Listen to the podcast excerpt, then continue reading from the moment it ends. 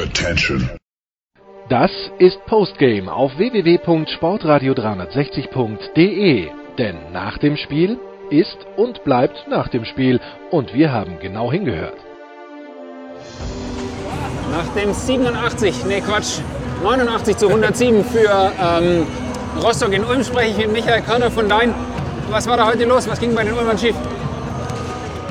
Ja, wenig Verteidigung würde ich sagen. Ne? Also generell als Team schlecht verteidigt, dann einzelne Spieler, Trevian Williams, gar nicht verteidigt, also nicht verteidigt. Ähm, dann, wenn Rostock dann so spielt, mit viel Selbstvertrauen, äh, denen alles im Grunde einfach drauf, mit gutem Gefühl, Ball gut bewegt, dann passiert das. Ne? Also Fouls nicht genutzt, Aggressivität nicht da, keine gute Verteidigung. Ich glaube, die Ulmer haben insgesamt 13 Fouls im gesamten Spiel. Ja. Das ist das, was man gerne mal in der Halbzeit eigentlich Ja, sieht. genau. Das ist vielleicht so ein bisschen das System, äh, Symptom, dass da nicht nur schlecht, sondern auch wirklich einfach mit wenig Intensität verteidigt Ja, wurde. genau. Einfach wenig Energie für die Verteidigung aufgewendet. Ja. Du hast gerade gesagt, die Rostocker mit viel Selbstvertrauen gespielt, obwohl denen äh, ja diese Saison noch nicht ganz so viel gelungen ist, insbesondere auswärts. Hat dich das überrascht, dass die mit so einer breiten Brust hierher gekommen Ja, sind? total. Weil den Wes Clark auch noch verletzt als Point Guard, also das Spiel mit einem nominellen Point Guard nur. Und äh, das war dann schon überraschend, also, dass man da so auftritt. Vor allem auch über 40 Minuten. Und sind ja nicht einmal in irgendein Loch gefallen oder so, sondern äh, super den Ball auch bewegt. Dann hier Jabez Goodwin, weiß der eigentlich, wie gut er sein kann. Also ne, gute fünf Assists von ihm allein schon. Oder irgendwie. Dann den Williams ausgespielt, der Nelson trifft 50% Dreier. Also sehr gut. Der Lockett ist ein fantastischer Verteidiger. Plus, dass der vorne auch noch 18 macht oder sowas. Super Spieler. Ständig auch beim Rebound. Ja.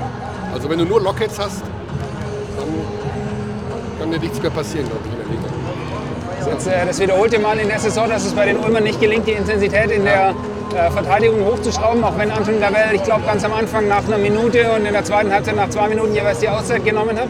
Deutet sich da so ein bisschen die Achillesferse der Ulmer an, dass sie da nicht, nicht zupacken können?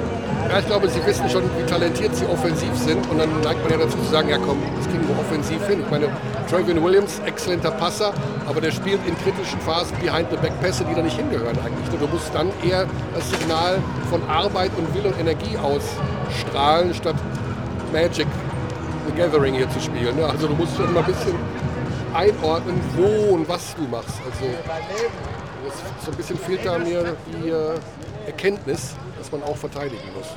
Aber sie sind offensiv natürlich schon sehr talentiert.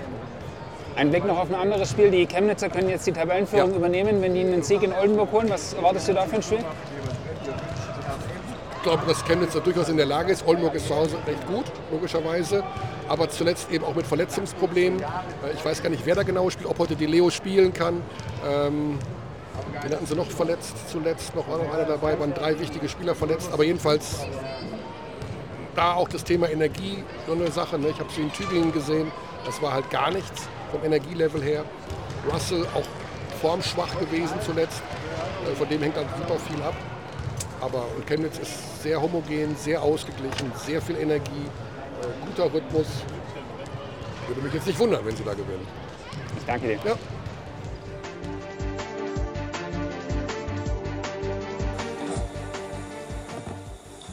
Coach Held, äh, Ihre Mannschaft kam mit äh, bisher nur Niederlagen auswärts und äh, musste dazu noch auf ja, eigentlich fast alle Point Guards verzichten. War das so ein bisschen die Stimmung vor dem Spiel? Es spricht alles gegen uns. Lasst uns die Chance nutzen.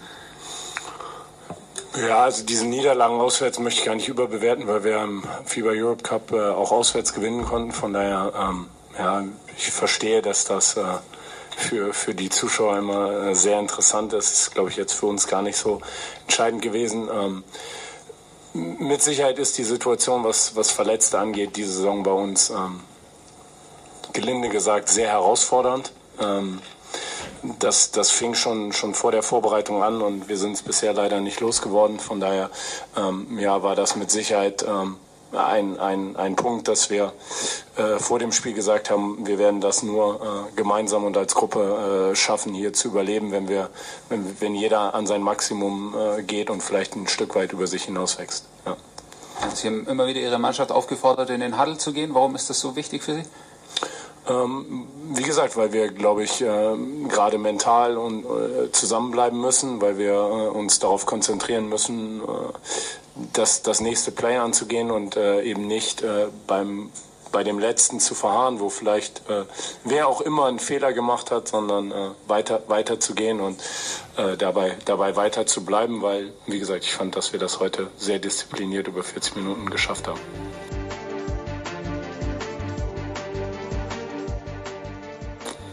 Ähm, Coach Cavell, Sie haben nach, äh, glaube ich, einer Minute in, in, im ersten Viertel, nach zwei Minuten im dritten Viertel jeweils eine Auszeit genommen. Ein klares Signal, denke ich, an die Mannschaft gesetzt. Warum ist es der nicht gelungen, das umzusetzen heute? Ich glaube, das erste Play, ich glaube, wenn das erste Play war, äh, wo Ball äh, vor der gegnerischen Bank gerollt ist und äh, wir hätten die Möglichkeit, das zu haben, haben wir nicht gemacht und das, das hat das ganze Spiel dann äh, so ungefähr abgezeichnet. Äh, wir waren nicht bereit, diesen Kampf anzunehmen. Wir sind hinten 20 Punkte äh, im, im, in der zweiten Hälfte und wir, wir machen fünf Fouls.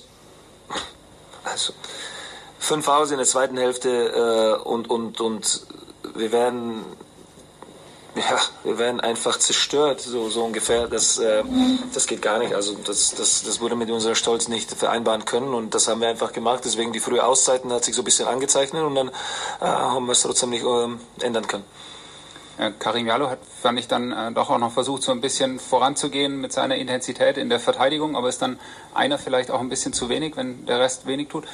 Ja, das ist absolut zu wenig und klar, äh, seine, seine offensive Stat zeigt, er hat, er hat versucht, äh, aber da muss, muss jeder an sich schauen und jeder ein bisschen in, in Spiegel schauen, was, äh, was man hätte besser machen können. Das war Postgame auf www.sportradio360.de. Versäumen Sie nicht die Big Show, jeden Donnerstag neu. Oder Wir sind Dirk, unser Basketball-Special und vieles mehr. Und besuchen Sie uns auf Facebook unter facebook.com slash sportradio360. Folgen Sie uns auf Twitter und abonnieren Sie uns auf iTunes.